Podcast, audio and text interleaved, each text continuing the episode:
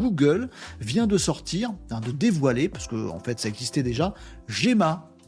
G-E 2-M-A. Il y a peut-être qu'un M, je crois qu'il y en a deux. Gemma, c'est euh, un ensemble, c'est plusieurs modèles euh, d'IA euh, qui sont ouverts.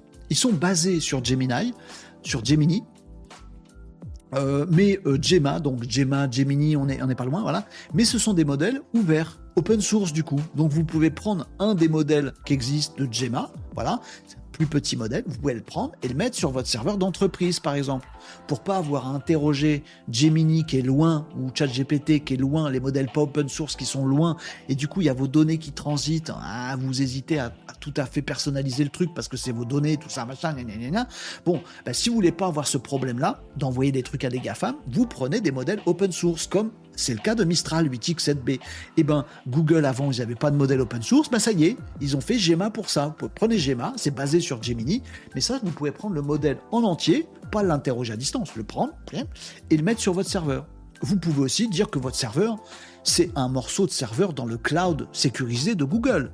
C'est à ça que ça sert chez Google pour pouvoir vous dire, ben voilà, vous pouvez utiliser Gemini comme tout le monde, allez-y, offre euh, ce que vous voulez, machin, mais euh, faites gaffe à vos données, elles sont pas sécurisées, ou bah, je vous loue un bout de serveur Google, voilà, c'est juste à vous, il est super sécurisé, il n'y a que vous qui avez accès, et dessus, je mets Gemma.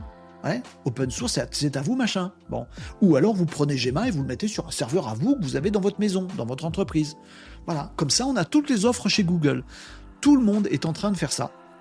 Google est le premier à dégainer avec son Gemini, et en plus une offre open source Gemma basée sur Gemini. Ils sont les, premiers des gros GAFAM à jouer directement avec le même modèle de base sur les deux tableaux. Il y a d'autres modèles qui existent. Chez Meta, ils sont que open source. Chez Mistral, ils étaient que open source. Et là, ils viennent de nous sortir un truc pas open source. C'est cool. Là, ils jouent aussi sur les deux tableaux. Mais c'est pas un GAFAM. Il n'a pas d'infrastructure. Microsoft, du coup, ils font du chat GPT avec OpenAI, ils sont actionnaires graves pour faire du pas open source, et en même temps, ils font du Mistral, soutenu par Microsoft, pour faire du open source. Microsoft a bon? Google, Microsoft, la battle du siècle, depuis des semaines, on suit ça les amis, à quelques jours d'intervalle, vraiment quelques jours, euh, Microsoft sort le fait d'être sur les deux tableaux, alors qu'avant, ils étaient que sur l'un avec, euh, avec OpenAI et GPT. Ils se mettent à faire aussi le partenariat avec le concurrent de GPT français qui est Mistral. Bim Et du coup, ils ont deux offres. Voilà. Et pendant ce temps, à deux jours, à 24 heures, 48 heures d'intervalle, Google fait pareil en disant bah nous, on a le Gemini pas open source et le Gemma open source. les deux tableaux. L'avenir sera fait de quoi? Eh ben, on n'en sait rien. Et peut-être la bonne nouvelle, c'est de se dire que Microsoft et Google n'en savent rien non plus. S'ils étaient sûrs que l'avenir de l'IA, c'est de l'open source, c'est-à-dire que tous, on aura notre IA dans notre petit robot, dans notre petit PC, dans notre petit truc à nous, c'est ça l'avenir de l'IA, c'est l'IA personnelle, R2D2, C3PO avec nous, viens, si c'était ça, ils seraient que à fond sur l'open source. S'ils étaient sûrs au contraire que l'avenir de l'IA, c'est des méga ordinateurs quantiques mis dans le cloud et tout le monde paye des abonnements pour y accéder, alors ils seraient que pas open source. Ils savent ils savent pas non plus. Ils sont comme nous.